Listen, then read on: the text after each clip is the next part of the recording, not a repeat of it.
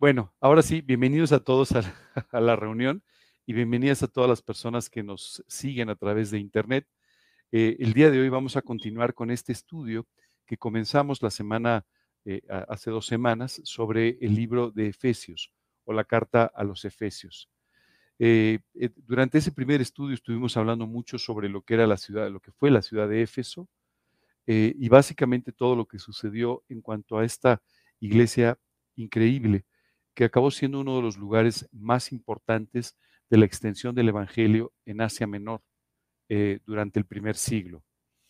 Eh, quiero decirte que las, las iglesias, cuando tú y yo, por ejemplo, estudiamos el libro de Apocalipsis, y en la primera parte del libro nos habla sobre las diferentes iglesias y los mensajes a estas iglesias, nos muestra un poco cuál era la forma ¿no? en la que estas iglesias se conducían nos llama mucho la atención porque ustedes saben eh, cuánta gente está, por ejemplo, es parte de nuestra iglesia. A ver, díganme números y el que gane tiene una galleta. no, no es cierto. Después de nuestra conversación de las galletas, pero este... 50 mil, no, ojalá. No, menos, menos. Alrededor de 5 mil en la Ciudad de México, alrededor de 5 mil personas, más o menos 4.500 a 5 mil personas. Y digo 4.500 a 5 mil, tú dices que no sabe. No, no es que no sepa, lo que pasa es que cuántas personas vienen a este grupo. E, en el fondo hay personas que vienen, a lo mejor dejan de venir o a lo mejor, eh, ¿me entiendes? O, o nos están viendo por internet. Entonces a veces es difícil determinar exactamente cuál es la población de una iglesia. Pero si tú me dijeras, oye, esta iglesia, por ejemplo, tiene 5 mil personas, yo te diría, pues por supuesto es muy difícil establecer porque cada persona es diferente. Entonces, ¿cómo es nuestra iglesia? Pues depende de con quién hables, ¿verdad? Este, eh, cada una de las personas son diferentes. Sin embargo, hay ciertos rasgos que son como muy claros, ¿no? Dentro de un grupo, dentro de una iglesia. Entonces, por ejemplo, en esos mensajes de Apocalipsis, eh, Dios envía un mensaje muy concreto a cada una de las iglesias que habla sobre lo que es su comportamiento general, los problemas que están enfrentando como iglesia en forma general. Por supuesto, esto significa que cada persona en lo individual pues tiene su propia, su propia problemática o su propia vida, sus propias necesidades, pero siempre tenemos un cierto rasgo distintivo. Esa es la realidad. Yo te diría, por ejemplo, dentro de nuestra iglesia, nuestra iglesia, uno de los rasgos distintivos que tiene, por ejemplo, es el trabajo de discipulado que es algo que no, no necesariamente en todas las iglesias tú ves. O por ejemplo, tú ves un cierto enfoque evangelístico que a veces no ves en otras iglesias. Como en otras iglesias hay ciertos rasgos distintivos que nosotros, por ejemplo, no tenemos o que no nos representan en general. ¿De acuerdo? ¿Por qué explico esto? Porque la iglesia de Éfeso es una iglesia que tuvo una importancia muy fuerte durante el primer siglo porque era una iglesia donde los creyentes se definieron a vivir para Cristo. Era una iglesia donde en particular se recibía muy bien a cualquier creyente que llegara de otro lugar, pero especialmente era una iglesia que tenía un gran celo doctrinal. Tenían mucho cuidado con la doctrina. Tenían mucho cuidado con aplicar bien la palabra de Dios. Quiero explicarte que esto es algo muy importante, especialmente en nuestra época, en este siglo. Porque la realidad es que poco a poco nos, hemos ido volviendo como sociedad en general un poco más superficiales. Nos hemos ido volviendo una generación más de titulares que de contenido, ¿no? Si tú te fijas, la gente hoy compra el periódico, pero no quiere leer toda la página, quiere solamente leer el titular. Pasó tal cosa, ya, suficiente. No quiero ahondar más en la información o en la noticia. este, este nivel de superficialidad es muy común en nuestra sociedad actual. Y es muy común porque estamos saturados de información, porque estamos siempre corriendo, porque tenemos mucha prisa para hacer muchísimas cosas. Y esto hace que con mucha facilidad no profundicemos demasiado en aquellas cosas que hacemos. Y esto tiene un efecto también en el cristianismo. Hoy en día, tú encuentras a muchas personas que dicen, dame un mensaje, pero que no dure más de 10 minutos especialmente después de la pandemia. Nos quedamos todos acostumbrados a eso, porque tú y yo estamos acostumbrados a entrar y ver en YouTube o ver en otras redes sociales, ¿no? Como hay mensajes muy rápidos.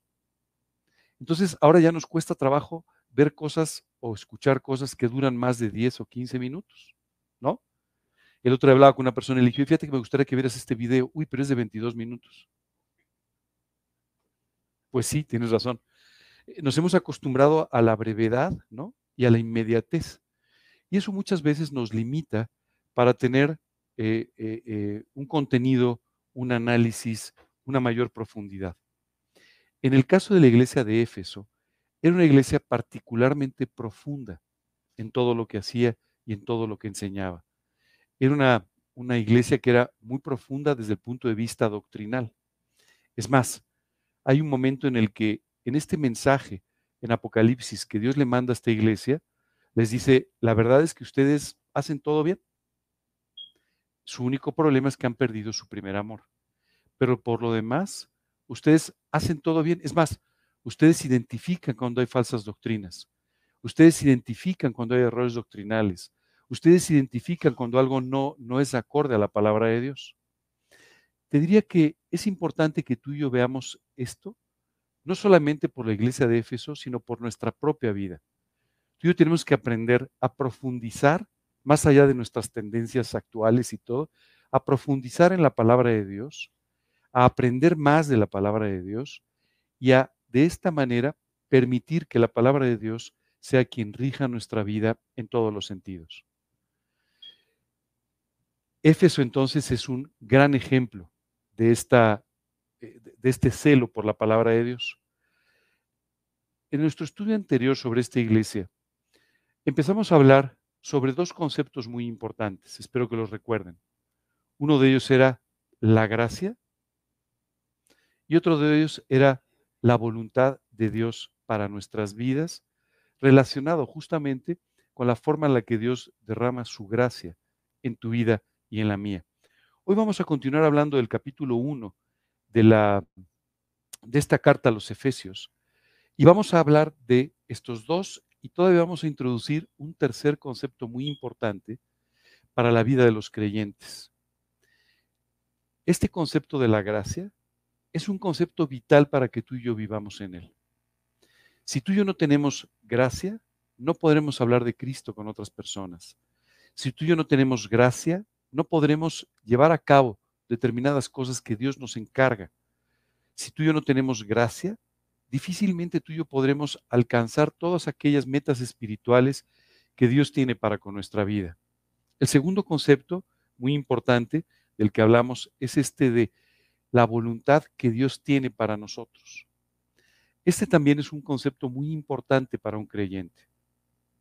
Cuando tú y yo recibimos a Cristo en nuestro corazón, no, no solamente somos adoptados por Dios como hijos, sino que además Dios nos dice que tiene para nosotros una serie de planes, una voluntad concreta que cubre todos los aspectos de nuestra vida para que tú y yo podamos vivir desde ese momento y hasta el día que partamos a la eternidad dentro de esa voluntad. La Biblia nos describe también que la voluntad de Dios, esta voluntad, es buena, agradable y perfecta.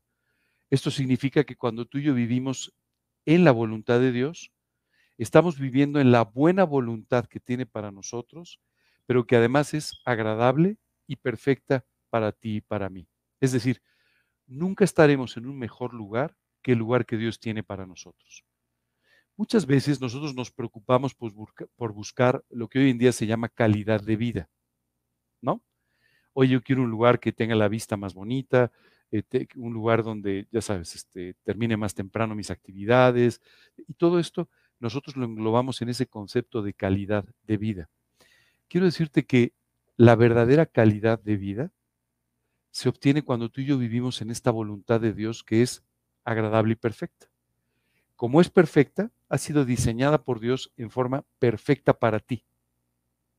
Esto no quiere decir que siempre sea cómoda, pero quiere decir que es perfecta.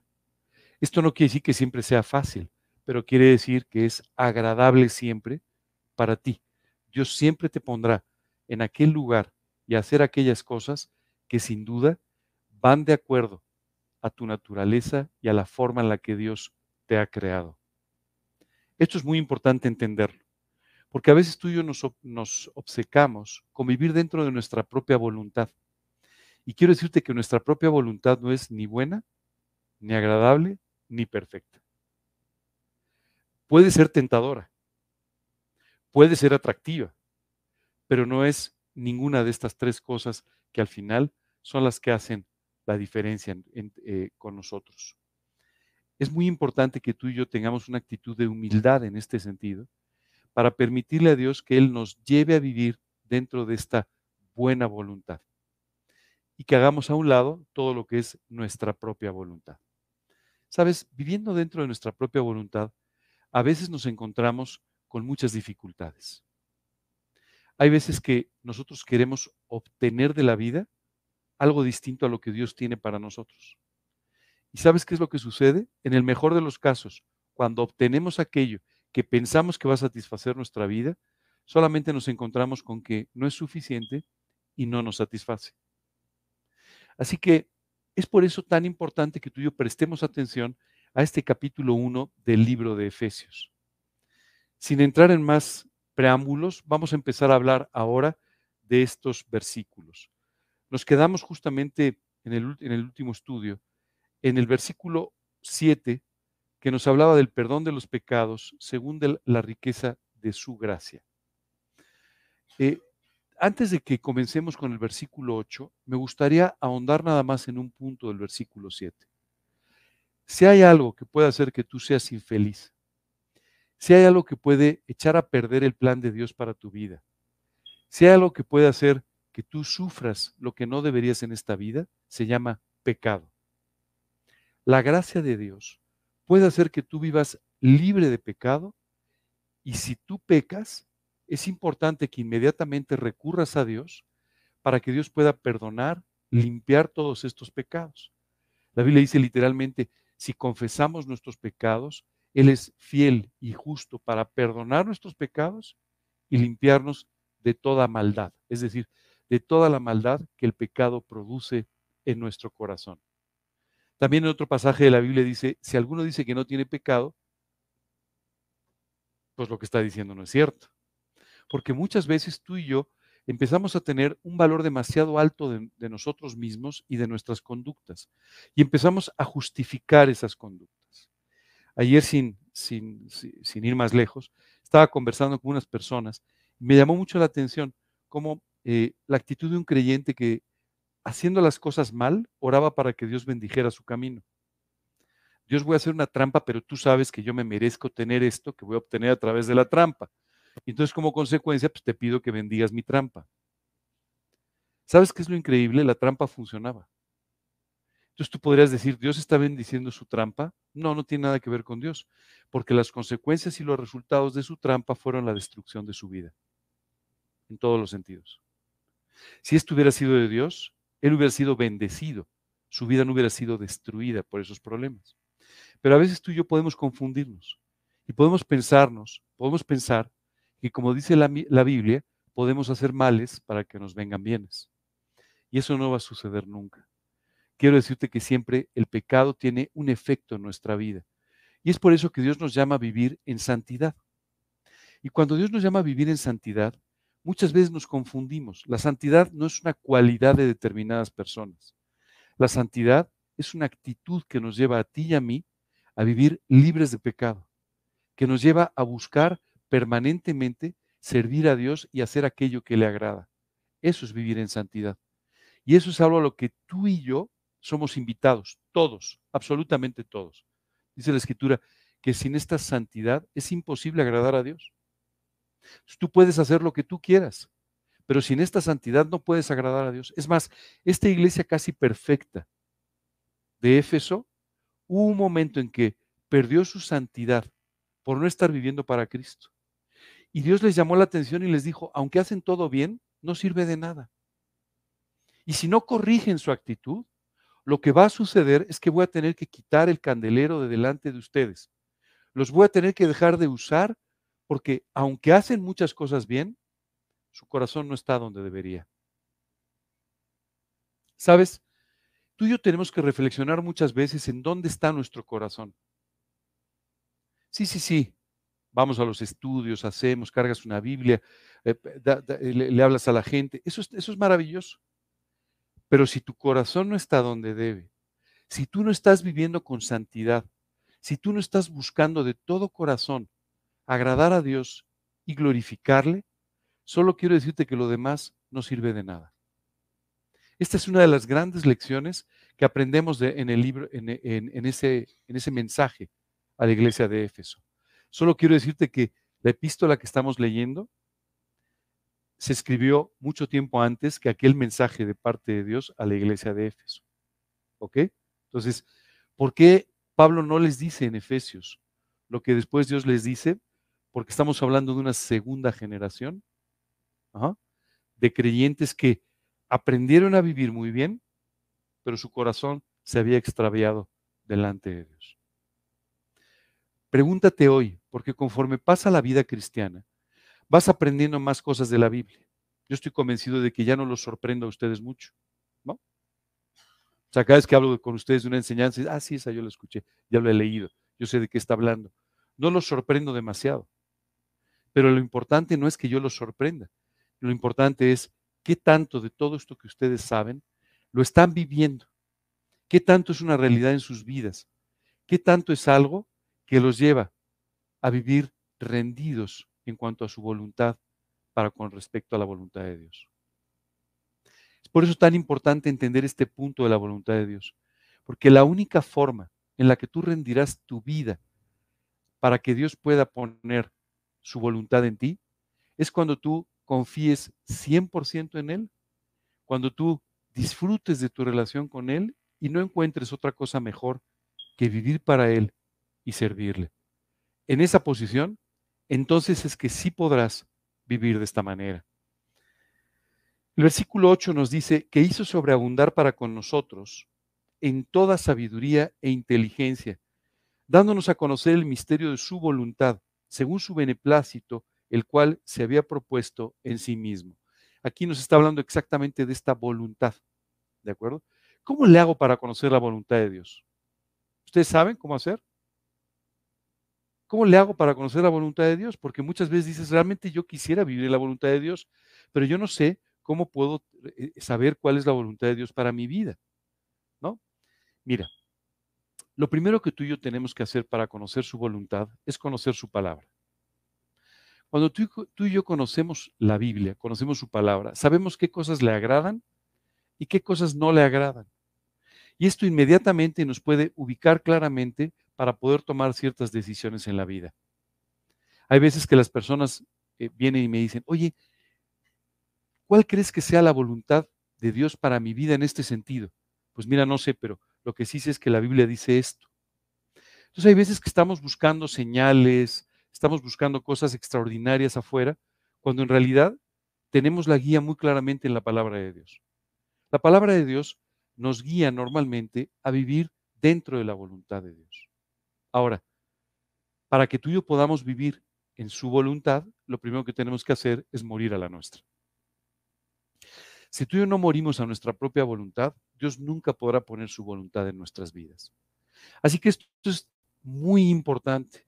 Mientras tú sigas teniendo un concepto tan alto de ti mismo, mientras tú sigas pensando que tú sí sabes cómo manejar la vida, que tú sí sabes cómo hacer determinadas cosas, pues entonces Dios no podrá hacer mucho por ti. Dios no podrá hacer mucho para mostrarte su propia voluntad. El primer paso muy importante es que tú y yo muramos a nuestra propia voluntad.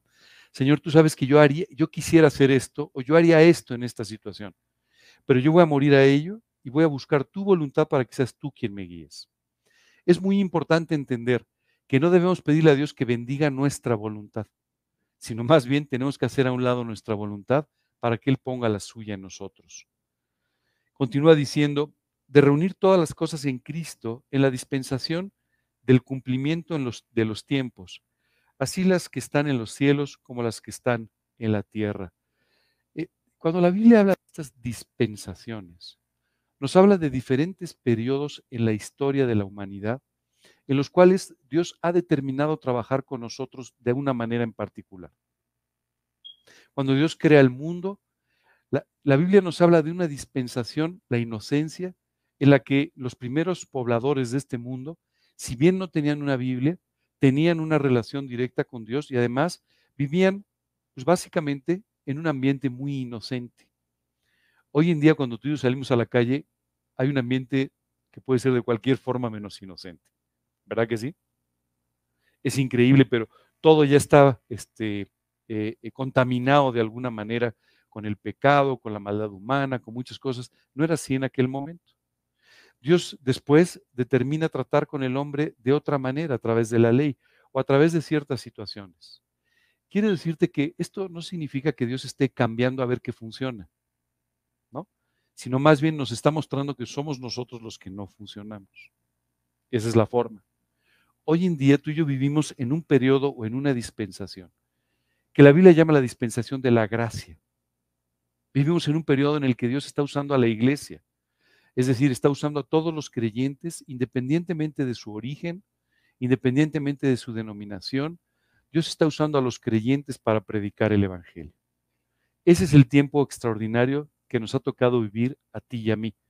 Un tiempo en el que Dios ha decidido usar nuestras vidas para poder extender su palabra por el mundo. Un tiempo en el que Dios ha decidido usar nuestras vidas para enseñar a otros y disipular a otras personas. Un tiempo extraordinario, que es el tiempo de la gracia. Así que si siempre en la vida cristiana la gracia ha sido importante, hoy para ti, para mí es tan importante que Dios define este tiempo como el tiempo de la gracia el tiempo en el cual Dios, por gracia, nos está permitiendo servir.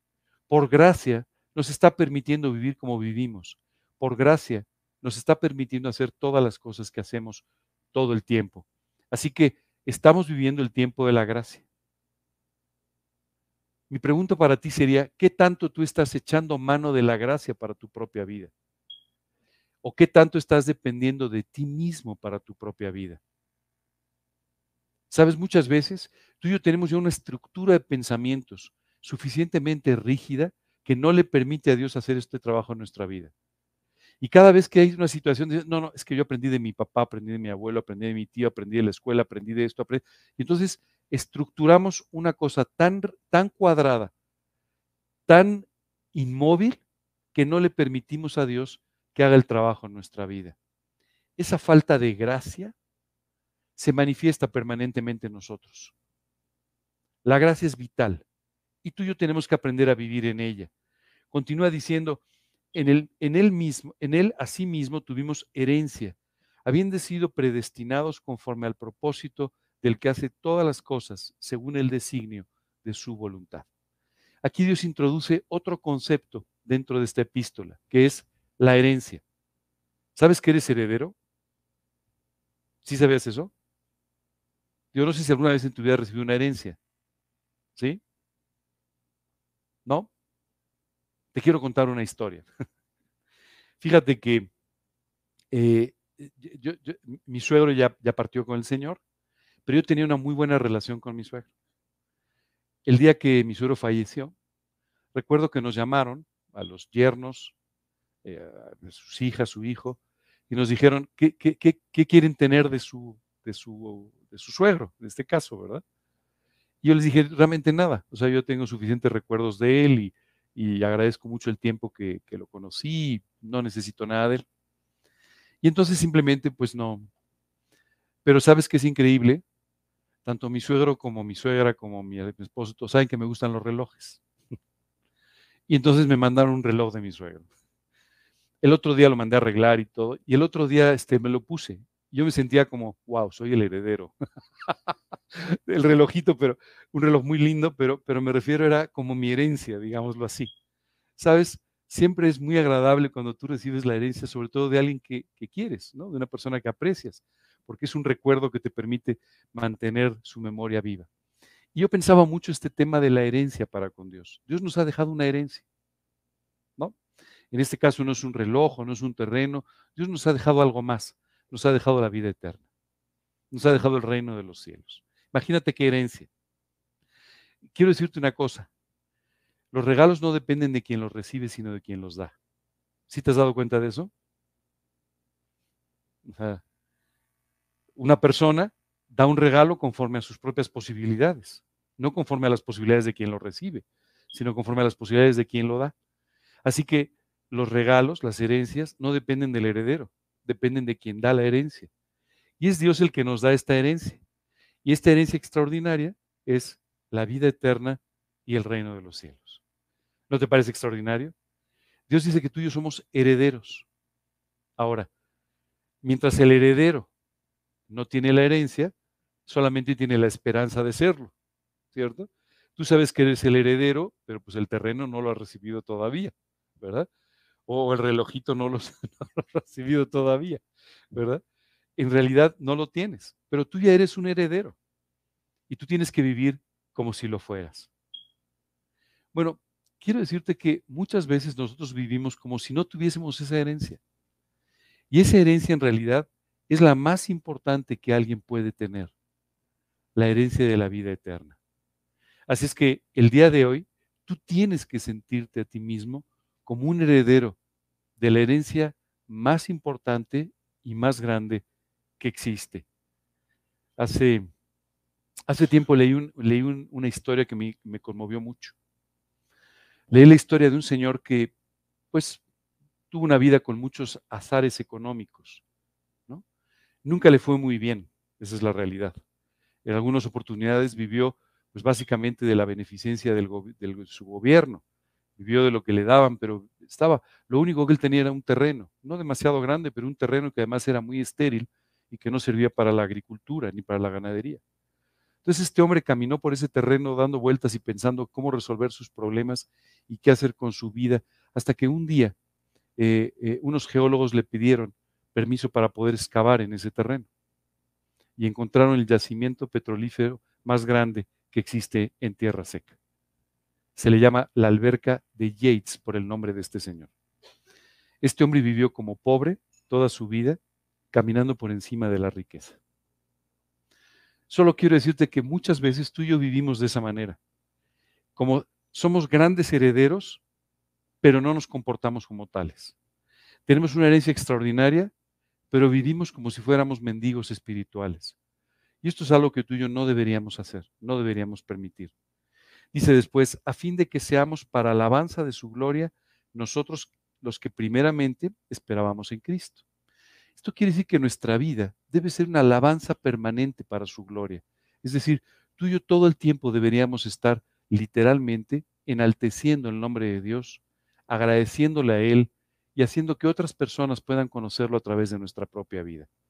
Sin embargo, muchas veces cuando tú te acercas a hablar con un creyente, te encuentras con la sorpresa de que el creyente no está viviendo con esta gratitud. Déjame ponerte un ejemplo. ¿Te acuerdas de un hombre llamado Jacob? ¿Sí? ¿Cuántos hijos tuvo Jacob? ¿Se acuerdan? Jacob, no. Algunos más.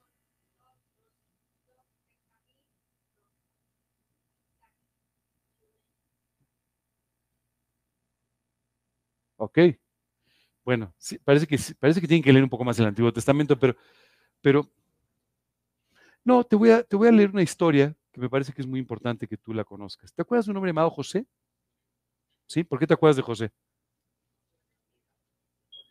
Exactamente, ¿verdad? Bueno, quiero contarte, quiero contarte algo que llama mucho la atención. José tenía un padre, ¿se acuerdan? Jacob. ¿Sí se acuerdan de Jacob? ¿De él sí se acuerdan cuántos hijos tenía? Eso, ahora sí vamos bien. Bueno, José fue vendido como un esclavo literalmente para Egipto, ¿de acuerdo? Bueno, después Dios mueve ciertas circunstancias y acaba convirtiéndose en el primer ministro de Egipto. ¿De acuerdo? Bueno, ¿sabes? E, e, él no se convirtió por otro motivo, sino porque Dios, por su gracia, lo puso delante de Faraón y Faraón quedó impresionado con la interpretación de los sueños y quedó eh, impresionado con la sabiduría de este hombre para manejar entonces un periodo de riqueza que venía para, para Egipto quiero decirte que lo admiraba mucho. Es más, cuando él se entera que la familia de José está llegando a Egipto, bueno, él estaba muy, muy entusiasmado, muy sorprendido y dice, ¿cómo el padre de José vino? Bueno, si José es así, Imagínate su papá, ¿cierto? Extraordinario. Entonces lo llama para tener una entrevista con él, ¿no? Y ante una pregunta muy normal, cuando tú conoces a alguien que le preguntas, oye, ¿cómo estás? ¿Cómo te llamas? ¿Cuántos años tienes? Pues le preguntó, ¿y cuál es su edad? ¿Cuántos años tiene? Y este hombre le contestó, pocos y malos han sido los años de los días de mi vida y no han sido como los años de la vida de mi padre. ¿Sabes cuál fue la siguiente pregunta de Faraón? Ninguna. Dijo, no, esto es un hombre amargado. No tengo nada que hablar con este hombre. Efectivamente no se parece a su hijo. Su hijo, a pesar de haber pasado por muchísimas circunstancias difíciles, es un hombre que siempre le está dando la gloria a Dios. Es un hombre que siempre tiene proyectos. Es un hombre que siempre está viendo para adelante. Pero el padre, el padre vive del pasado y vive en la amargura. ¿Sabes qué es lo triste? Hay muchas personas con la misma actitud de Jacob hoy en día. Y cuando le dices, oye, ¿qué tal te va? Ah, ahí voy. Oye, ¿cómo estás? con problemas, con dificultades. Y pareciera que eso nos hace interesantes, ¿no? No, no te hace interesante, no, no te confundas. Más bien, lo único que hace es mostrar tu insatisfacción y mostrar tu falta de una relación profunda con el Señor. Quiero decirte que no fuimos salvados por Dios para vivir de esa manera. Fuimos salvados por Dios para manifestar su gloria. Fuimos salvados por Dios para vivir con gratitud y alabándole, no para vivir quejándonos toda la vida. Hay personas que han convertido la queja en su forma de vivir. Y cada vez que le preguntas cómo vas, bueno, llovió ayer. No, pues sí, sí, sí, sí llovió. Todos son quejas, todos son quejas, todos son quejas, todos son un cúmulo de quejas se quejan de las personas que los rodean, se quejan del, clima, se quejan de esto, se quejan. Tú y yo tenemos que aprender a tener una vida diferente. Una vida que glorifique a Dios todo el tiempo. ¿Sabes? Mientras tú te veas a ti mismo, vivirás profundamente insatisfecho y vivirás en las quejas. Cuando tú voltees a ver a Dios y no quites tus ojos de Él, vivirás siempre glorificando su nombre y vivirás siendo siempre un buen testimonio para con Él. Si, te si últimamente has visto en tus relaciones sociales que no hay una segunda pregunta, es que contestaste mal la primera. ¿Ok? Y cuando alguien te quiso conocer y te dijo, oye, ¿cómo estás? Ya no hubo una segunda pregunta. A ratito nos vemos. Seguramente es porque no estás viviendo de la manera correcta. Continúa diciendo el versículo 13, en él también vosotros, habiendo oído la palabra de verdad, el evangelio de vuestra salvación, y habiendo creído en él, fuisteis sellados con el Espíritu Santo de la promesa. Escucha bien esto, hemos sido sellados con el Espíritu Santo de la promesa, que es las arras de nuestra herencia hasta la redención de la posesión adquirida para la alabanza de su gloria. Déjame te explico un poquito. Hace un rato te dije que eras heredero, ¿cierto? ¿Ustedes tienen algún testamento en su mano?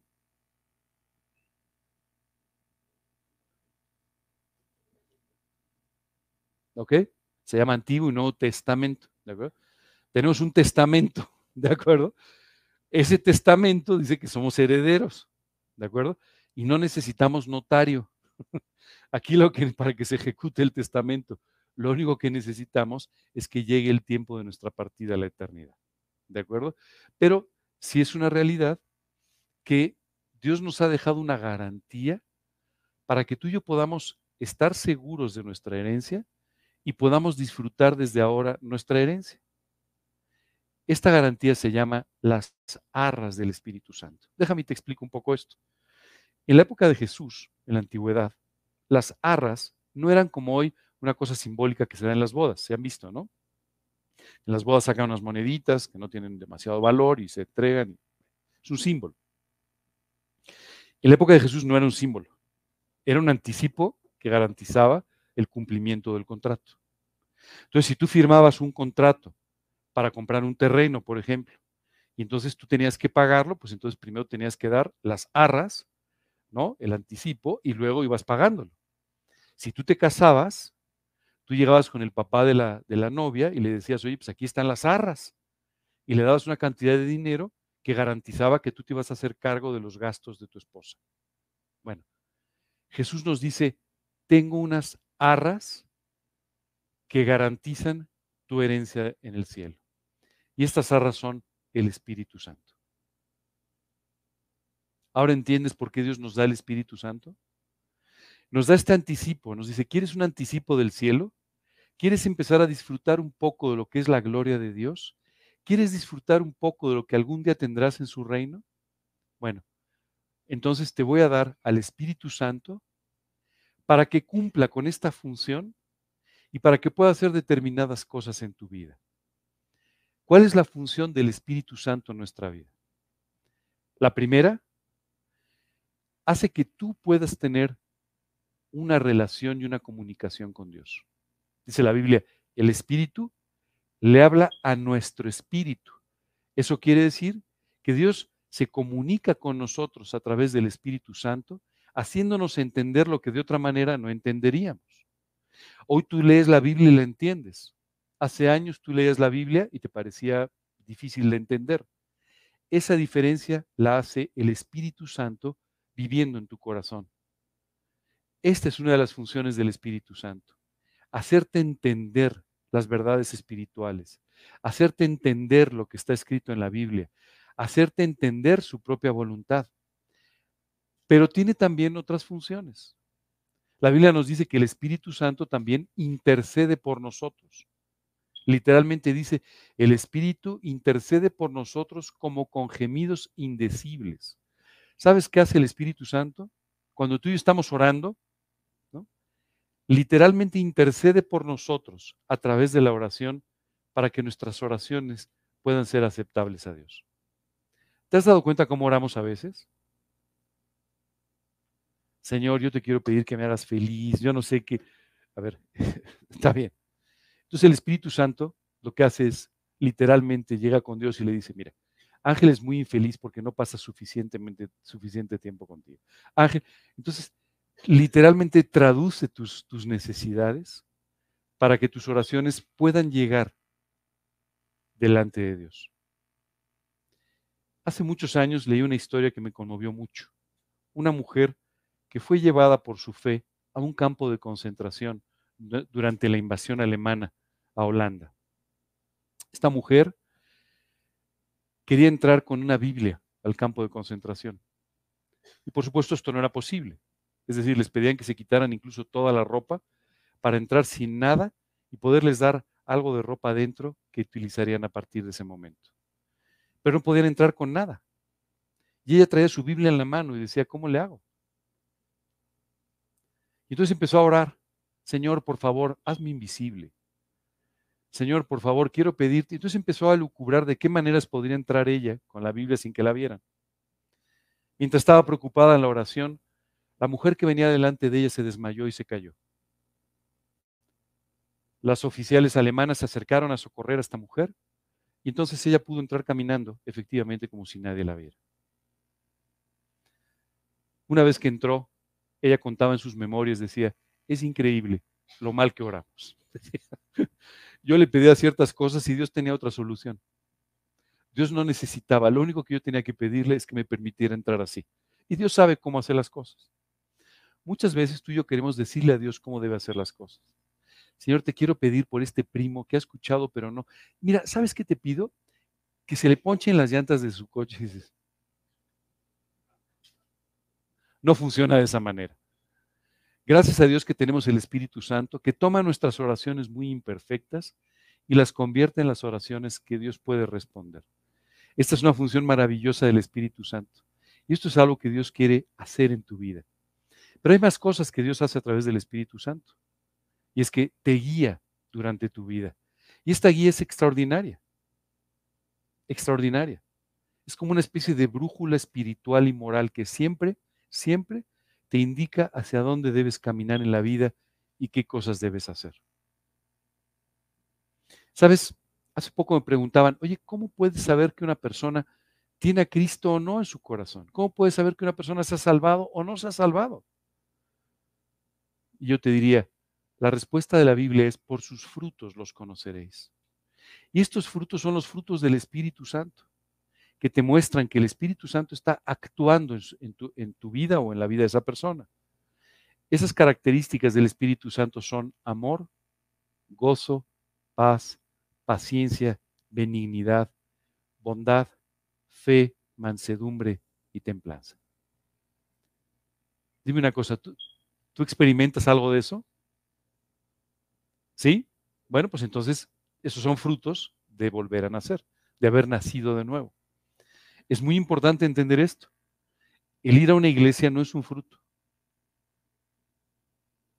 El tener 45 Biblias en tu casa no es un fruto. El aprenderte todos los versículos de la Biblia no, son, no es un fruto del Espíritu Santo. El fruto del nuevo nacimiento es empezar a experimentar ese amor, ese gozo, esa paz, esa paciencia, el tener la guía del Espíritu Santo permanentemente en tu vida. Esos son los frutos realmente de, un, de una conversión, de un nuevo nacimiento. Los demás no lo son. Así que hemos recibido las arras del Espíritu o este anticipo del cielo que Dios nos da para que tú y yo podamos entonces estar seguros del tipo de herencia que vamos a recibir.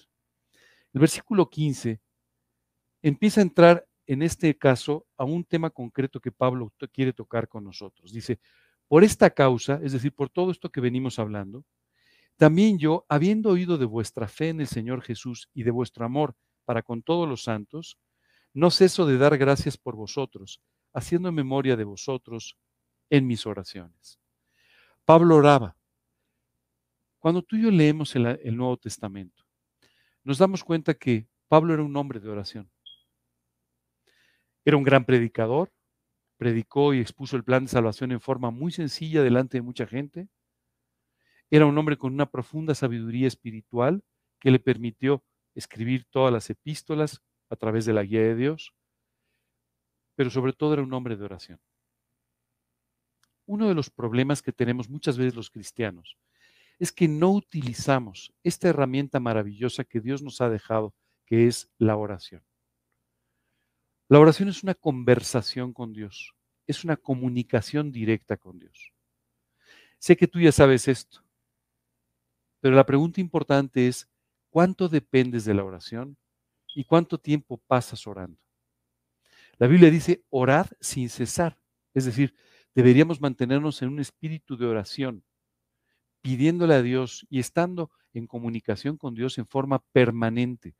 No a veces, no en un rato, sino todo el día en forma permanente. Pero aún más, hay momentos que tú y yo debemos dedicar a la oración profunda con Dios para pasar ese tiempo con Él y poder ser bendecidos, renovados, alentados a través de este tiempo con el Señor. Muchas veces la gente no ora. Y tú puedes ver los resultados de una vida sin oración en cuanto a que no hay frutos de ningún tipo. Trabajas mucho, cosechas poco. ¿Cuál es el problema? La falta de oración. Haces muchas cosas, pero no hay fruto de ninguna de ellas. Falta de oración. Eh, siempre la falta de oración va a ser notoria en la vida de una persona porque no va a haber resultados tú y yo podemos escribir el mejor mensaje. Ayer escuché una cosa que casi me hace temblar. Tú sabes que están, están eh, has oído hablar de la inteligencia artificial, todo esto que se está desarrollando ahora a marchas forzadas a gran velocidad y que básicamente nos, nos, eh, nos va a permitir sustituir algunas actividades humanas. Bueno, están empezando a generar predicaciones con inteligencia artificial para que ya no necesites al predicador. Así es que si no me ven aquí un domingo, no se, no, no es cierto. No se asusten. ¿Sabes qué es impresionante? o sea, preparar un mensaje, preparar una predicación es algo que se aprende. Yo podría tomar a uno de ustedes y enseñarle a preparar las predicaciones y ustedes lo harían eventualmente igual que yo. Solamente hay una diferencia importante. ¿Cuánta gracia tendría la predicación y qué impacto tendría esta misma? Y eso depende de la oración y de tu vida. Tú puedes escuchar la misma predicación tres veces de tres personas diferentes y no será la misma. Porque la gracia, la oración atrás de esa predicación serán diferentes. Sabes, por muchos años me han invitado a predicar en campañas evangelísticas. Esto es algo que en realidad yo hago con mucha frecuencia. Campañas evangelísticas me refiero a eh, donde se presenta el plan de salvación a la gente y cuyo objetivo es básicamente evangelizar. ¿Sabes qué me ha llamado la atención? Siempre he tomado mucho tiempo para preparar los mensajes. El otro día, justamente cuando todos ustedes se fueron, rearreglamos este salón y entonces grabamos una predicación justamente que teníamos que mandar para una serie de campañas o una serie de predicaciones dentro de una gran campaña evangelística el mes de agosto. Entonces, este, eh, los chicos que, que, estaban haciéndolo conmigo se reían porque me decían, ¿cómo puedes tener la predicación? O sea, te dijeron 15 minutos y le hiciste en 15 minutos o 16 o 15, 40. O sea, ¿cómo puede ser? Bueno, porque no estoy improvisándola, ¿cierto? Si ustedes creen que yo vengo aquí todos los domingos a improvisar, no me conocen. no es así. Tú preparas un mensaje, preparas los detalles, preparas los ejemplos, preparas todas las cosas y te toma todo un tiempo el hecho de prepararlo. Y lo preparas para que tenga una duración específica. Y lo preparas para tocar ciertos temas en particular, ciertos temas específicos. ¿De acuerdo? Sabes, cuando me empezaron a invitar a predicar en, campañas evangelísticas, yo empecé a tomar muchísimo tiempo para preparar los mensajes, horas y horas. Y lo preparaba y lo grababa y otra vez y lo escribía y lo volvía a grabar y a ver y cuánto dura y cómo es. Han pasado muchos años y quiero decirte, hoy sigo haciendo lo mismo. Pero hoy dedico más tiempo a orar por el mensaje que a preparar el mensaje. Hay veces que hay, momentos en el mensaje que son culminantes. Tú estás hablándole de la cruz a las personas y tú quieres que literalmente vean la cruz, como si ellos estuvieran a los pies de la cruz, como si ellos pudieran ver el sufrimiento de Jesús, como si ellos pudieran ver aquellas cosas que Dios hizo por ellos. No va a suceder si tú no oras pidiéndolo. Ahora, después de orar por el tema, después de orar por cada cosa que vas preparando, una de las cosas que hago es empezar a orar por cada parte del mensaje. Señor, te quiero pedir que aquí te vean a ti, que aquí vean la cruz, que aquí se vean a sí mismos, que aquí... Y todo ese tiempo en oración, créeme, hizo la diferencia. Hizo una gran diferencia. Hace muchos años me invitaron a un lugar donde se preparó una gran campaña evangelística. Y recuerdo que cuando yo llegué, normalmente llego con tiempo de anticipación porque me gusta estar ahí, me gusta orar, me gusta saludar a las personas, me gusta estar tranquilo. Y recuerdo que ese día yo llegué y no me gustó lo que vi. El lugar estaba extraordinariamente bien preparado. Las personas habían hecho, un gran esfuerzo por, porque eh, hubiera una muy buena atención para sus invitados. Eh, había, ya sabes, eh, bueno, todo tipo de atención, todo muy bien puesto. Pero había todo el mundo muy preocupado en eso y poco preocupado en el verdadero objetivo de la campaña. Bueno, la verdad es que en ese momento no le di demasiada importancia, pero quiero decirte que fue la predicación más difícil de toda mi vida. O sea, ¿sabes lo que es estar literalmente luchando así con, con toda una opresión? En la primera fila había una persona que estaba sentada y que cada vez que yo decía algo me decía, no. O sea, fue terrible. No era nada fácil. Las cosas no eran nada fáciles. El mensaje terminó. Cuando terminó, invité a orar. Pedí que levantaran su mano. ¿Sabes cuántas manos se levantaron? Ninguna.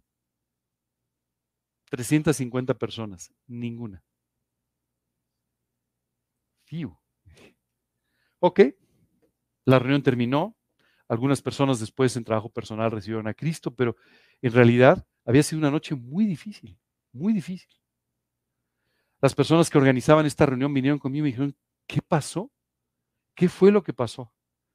Que lo que pasó es que los preparativos, que está muy bien que se hagan, tomaron su tiempo para orar.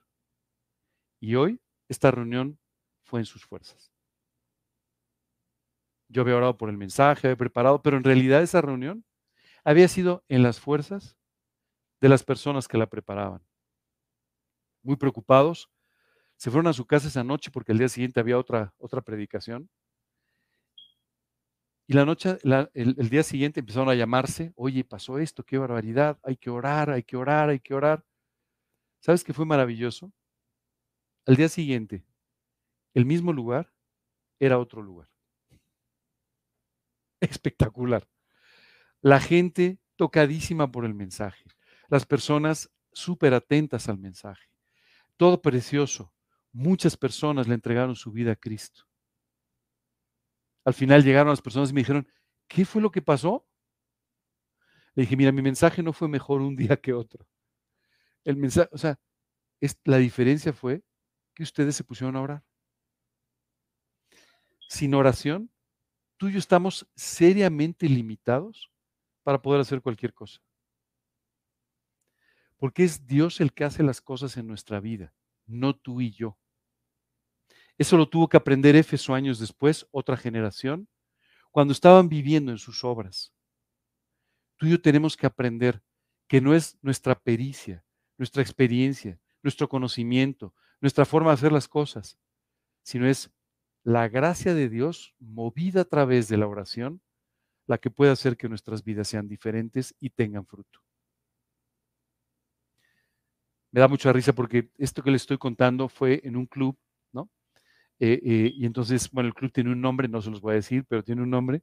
Entonces yo siempre me reía con los organizadores y decía, la primera noche fue la batalla, y luego decía el nombre del club, ¿no? La batalla de este club, porque en realidad había sido una noche difícil, francamente difícil. Pero, ¿sabes? Dice la escritura que el Espíritu de Dios se mueve con libertad cuando no hay nada que lo obstruya. ¿Qué lo obstruye? Nuestro pecado, nuestra soberbia, nuestra suficiencia, que a veces no le permite a Dios hacer el trabajo que quiere en nuestras vidas. Esta mañana me gustaría invitarlos a que tomen una decisión. La decisión, y esta es la decisión importante del día de hoy, la decisión de convertirse en mujeres y hombres de oración. A pasar tiempo orando, a orar por sus necesidades, a orar por otras personas, a orar por gracia, a orar por todo lo necesario para que ustedes tengan la vida que Dios quiere que tengan. Una vida de oración traerá grandes resultados.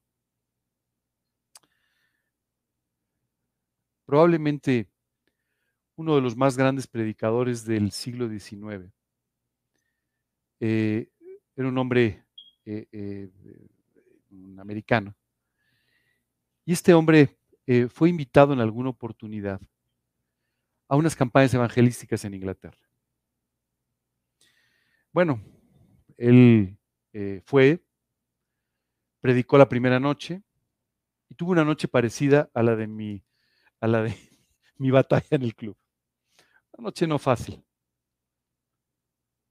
Sin embargo, el día siguiente, había tantas conversiones que él pensó que la gente no entendía bien el idioma. Dijo, a ver, no, a ver, levanten su mano quienes han recibido a Cristo. No, no, no, no, no, no, se han equivocado, no pueden ser todos. A ver, bajen la mano, dejen la mano baja a todos los que han recibido a Cristo. Ya sabes, como que decía, algo, algo no puede ser, o sea, no puede ser que todo el mundo esté recibiendo a Cristo esta noche. Quiero contarte, este hombre, al día siguiente comenzó una serie de, predicaciones y lo fueron, le fueron invitando y lo que debió haber sido un viaje de unos cuantos días se convirtió en un viaje de casi un año. De campaña evangelística en campaña evangelística en campaña evangelística. Bueno, este hombre, ¿no? Un día le escribió al pastor donde había sucedido esto y le preguntó, le dijo, oiga, la verdad es que el cambio de la primera noche a la segunda noche y lo que ha venido después fue extraordinario. Francamente, algo debe haber pasado. Y el pastor del lugar le narró una historia extraordinaria. Le dijo, mira, a nuestra iglesia asisten dos hermanas. Una de ellas ya no viene porque ya no se puede mover. La otra sí. Y lo que sucedió es que al terminar la primera noche, la hermana llegó a su casa y le contó a su hermana inválida y le dijo, oye, hoy estuvo con nosotros un predicador muy conocido que viene de los Estados Unidos. Y que, ¿qué tal estuvo? Bueno, un poco difícil, pero En realidad él tiene una, o sea, predica muy bien, pero, pero fue una noche un poco difícil. Y la hermana inválida le dijo, por favor, pon seguro en la puerta para que nadie entre, porque tú y yo nos vamos a dedicar a orar hasta la mañana siguiente. Pasaron toda la noche orando y el resto del día hasta la siguiente campaña. Horas y horas y horas y horas de oración. La vida de este hombre nunca fue igual. Hoy en día escucho a muchas personas que andan decidiendo si quieren estar con este pastor o con otro, o si quieren irse a un grupo o al otro grupo. Yo les sugiero que se pongan a orar. Oren por su pastor. Muchas gracias. Oren por las personas que están, porque eso es lo que puede transformar y dar impacto a la vida de las personas. No que te cambies a otro lado, no que busques otra opción, sino más bien que ores por aquellos que lo necesitan. Esto es, esto es vital. Si tú no haces esto, no importa dónde vayas, no importa con quién estés, jamás habrá frutos suficientes en tu vida. La oración es la herramienta más poderosa junto con la palabra de Dios que Él nos ha dejado para que tú y yo podamos tener una vida de éxito. Si no la tenemos, simplemente es porque no estamos orando, porque no estamos usando la palabra de Dios. Te invito a que tomes hoy una decisión. Señor, quiero ser una mujer, quiero ser un hombre de oración. Señor, quiero dedicar mi vida a orar. Te tengo una buena noticia algún día cuando seas más mayor, tal vez no te puedas mover. Tal vez no puedas hacer muchas cosas, pero siempre podrás, podrás orar. Tal vez no puedas incluso a veces leer, pero siempre podrás orar. La oración es la clave, la llave de una vida de impacto. Y Pablo aquí decía, no paro de orar por ustedes. No dejo ni un momento de orar por, por Éfeso porque estoy muy agradecido con Dios por los frutos que está viviendo esta iglesia. Y estoy verdaderamente muy contento orando a Dios por ello. No ceso de dar gracias por vosotros, haciendo memoria de vosotros en mis oraciones. Hoy te invito a que ores y que conviertas la oración en auténticamente tu vida. Nos vamos a quedar hasta aquí el día de hoy. No sé, preguntas, dudas. Creo que ya se quedaron con dos, tres tareas, así es que... No, no hay preguntas ni dudas ni nada. Muy bien. En internet no hay preguntas, dudas, comentarios. ¿No? Mira, ahí hay una duda.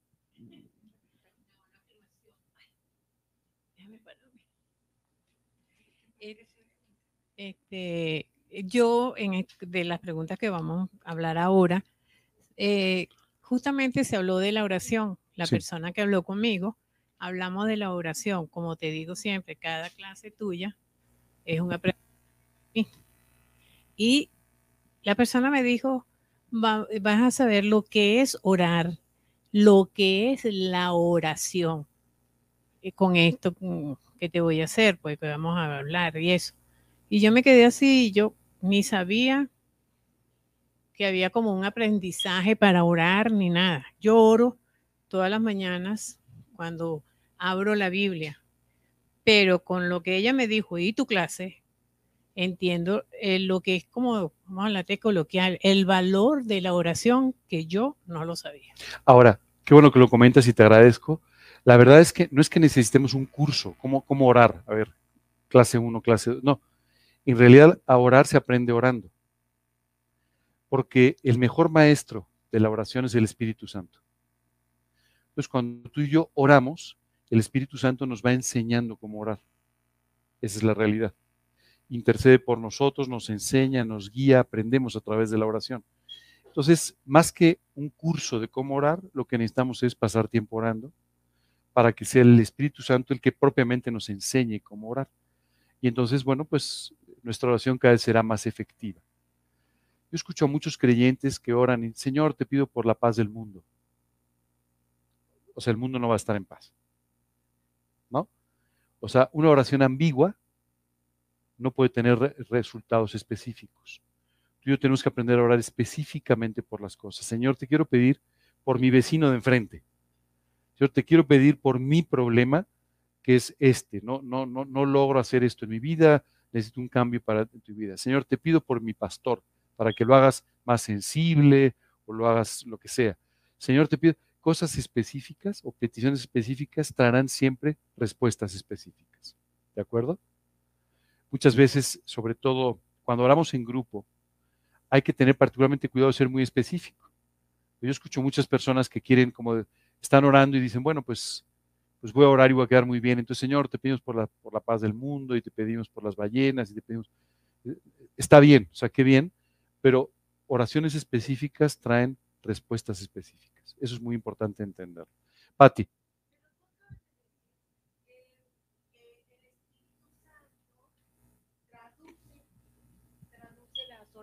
Ah, acaba de decir que el Espíritu Santo traduce las oraciones. Es correcto. Ah, entonces, cuando pedimos por la paz del mundo, imagínate, ¿no? Lo pedimos por la paz del mundo, entonces, ¿cómo lo traduce?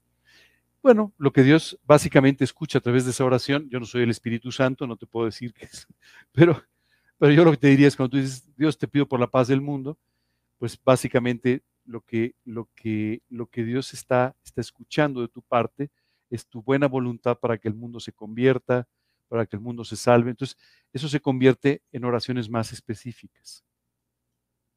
si me entiendes, ese es el trabajo del Espíritu Santo. Por eso dice, gime por nosotros eh, o, intercede por nosotros como con gemidos indecibles, diciéndole Dios, no, no, no, no, no, esto que acaba de decir, no, no, no, no, no es así, no es exactamente así, pero mira, y entonces plantea nuestras oraciones en una forma en la que pueden traer respuestas específicas.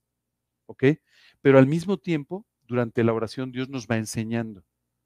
A mí me ha pasado mucho, y lo ves en el libro de los Salmos, empezar a orar de una manera y terminar orando de otra. Señor, te quiero pedir por este problema, tú sabes que, y Dios te va diciendo, espérame, espérame, tú estás actuando mal en el problema. Entonces vas y dices, híjole, no, no, Dios, perdón, te pido por mi orgullo, te pido por...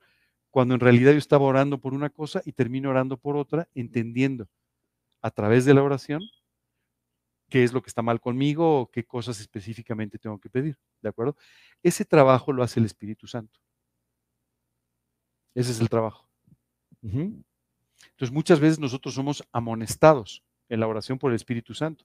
Señor, te quiero pedir porque tú tratas con la vida de mi prima que me trata siempre mal. Y, y dentro de la oración Dios empieza a decirte, a ver, tienes un orgullo que no te cabe, o sea, espérame, traes un problema que tienes que enfrentar. Y Entonces, al final, muchas veces empiezas orando por una cosa y acabas diciendo, Dios, perdóname por mi orgullo, más bien yo me equivoqué en esto. Estoy, estoy haciendo una cosa exagerada, ¿no? Pero, pero para que se entienda un poco lo que sucede. Esto que sucede en medio de la oración es que Dios, a través del Espíritu, nos enseña. Nos dice, oye, no, no, no, no, no, no, no. Estás viendo mal el problema, estás viendo mal la situación. Lo que estás haciendo no está bien. Entonces Dios nos va guiando ¿no? Hacia cosas en las que sí debemos orar. Entonces, no sé a ti, pero a mí eso me ha pasado muchas veces. Yo recuerdo mucho una noche, que fue una noche muy importante en mi vida. Eh, estaba enfrentando unos problemas muy serios de salud, al mismo tiempo estaba enfrentando otros problemas en mi vida, una situación así de esas, ya sabes que de repente es así como mucho peso encima y todo. Me recuerdo que un día salí de viaje a un lugar y mientras estaba colocando mi ropa y mis cosas, puse una un disco de música cristiana y había una canción cuya letra como que me absorbió. Entonces dejé lo que estaba haciendo, volví a escuchar esa canción, entonces me puse de rodillas. Dije, Dios, no entendía por qué estaban pasando ciertas cosas en mi vida. Y hoy te digo, ya no me importa entenderlo. Lo único que quiero es que mi vida te sea, te sea útil. Lo único que quiero es, de verdad, que, todo, que mi vida sea para tu gloria Solo te quiero decir una cosa, empecé orando por una cosa que parecía muy sencilla. Cinco horas después terminé de orar. ¿Qué sucedió durante todo ese tiempo? Sucedió que Dios me fue explicando o me fue llevando a entender muchas cosas que yo no entendía. Y cuando terminé de orar, puedo decirte que era una persona diferente. O sea, yo me levanté de ahí diciendo, wow, pues no, no, no, pues ahora sí, tienes el control total y absoluto de mi vida, ya no me preocupa mi futuro en estas áreas, ya no ¿Sabes qué fue increíble? Este padecimiento importante de salud tres semanas después había desaparecido. Simplemente Dios me estaba llevando a un momento en el que dijo, para un poco tu actividad, necesito que ores, porque necesito hablar contigo.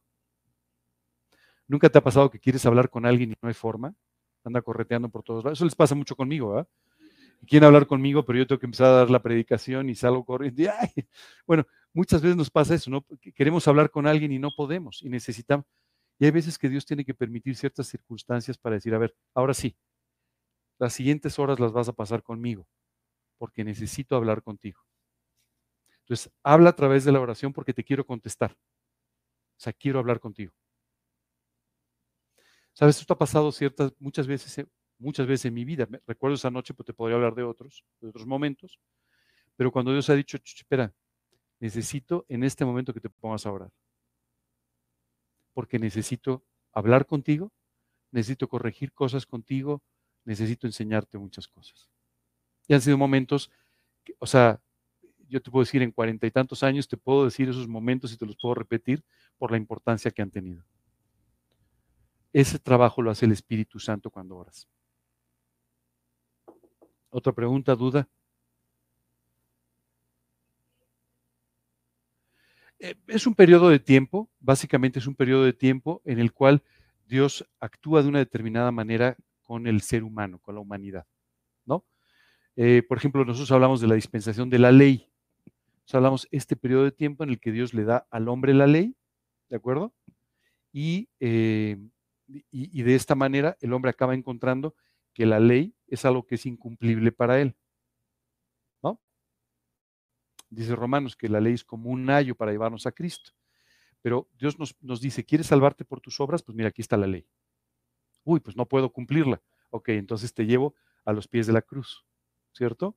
Pero durante todo este tiempo, este periodo de tiempo, Dios le da la ley al, al, hombre para que entienda que no puede salvarse por la ley o por sus obras. ¿De acuerdo? Hoy en día vivimos este tiempo que la Biblia llama la dispensación de la gracia, ¿no? Estamos justamente hablando en el libro de Efesios de la gracia. Bueno, esta dispensación de la gracia lo que te dice es, tú eres salvo por gracia y además todo necesitas eh, eh, poder vivir y llevarlo a cabo a través de la gracia. Oye, el hombre, este, no, tristemente, cada una de las dispensaciones termina con un fracaso humano. ¿Ok? La dispensación de la inocencia, pues con el pecado. La dispensación de la ley, pues con el desastre del pueblo de Israel. Este, la dispensación de la gracia terminará con el arrebatamiento, en un momento en el que la iglesia ya no estará cumpliendo a cabalidad con su cometido de predicar el Evangelio. Entonces, cada dispensación es una forma específica en la que Dios trata con el hombre y en todas ellas el hombre básicamente eh, fracasa. Esto es una forma de dejarnos sin pretexto, ¿no? Dios es que si me hubieras dicho lo que tú pensabas, sí, aquí está. Dios es que si tú hubieras pagado por mí, sí, ya sucedió. Dios es que si, ya Dios nos dio todas las opciones posibles y en ninguna de ellas nosotros pudimos salir adelante como seres humanos, y siempre necesitamos finalmente de Él. ¿Alguna otra pregunta? Estoy muy contento, es la primera pregunta que viene por internet en mucho tiempo, así es que me da mucho gusto. Pues vamos a terminar con una oración, ¿sale? Señor, queremos darte muchas gracias por este día, gracias por esta preciosa carta a los Efesios. Y Señor, gracias por todo lo que tú nos estás enseñando a través de, de, de ella con respecto a la oración, a nuestra herencia en los cielos, a la gracia y a la necesidad, Señor, de vivir glorificando tu nombre.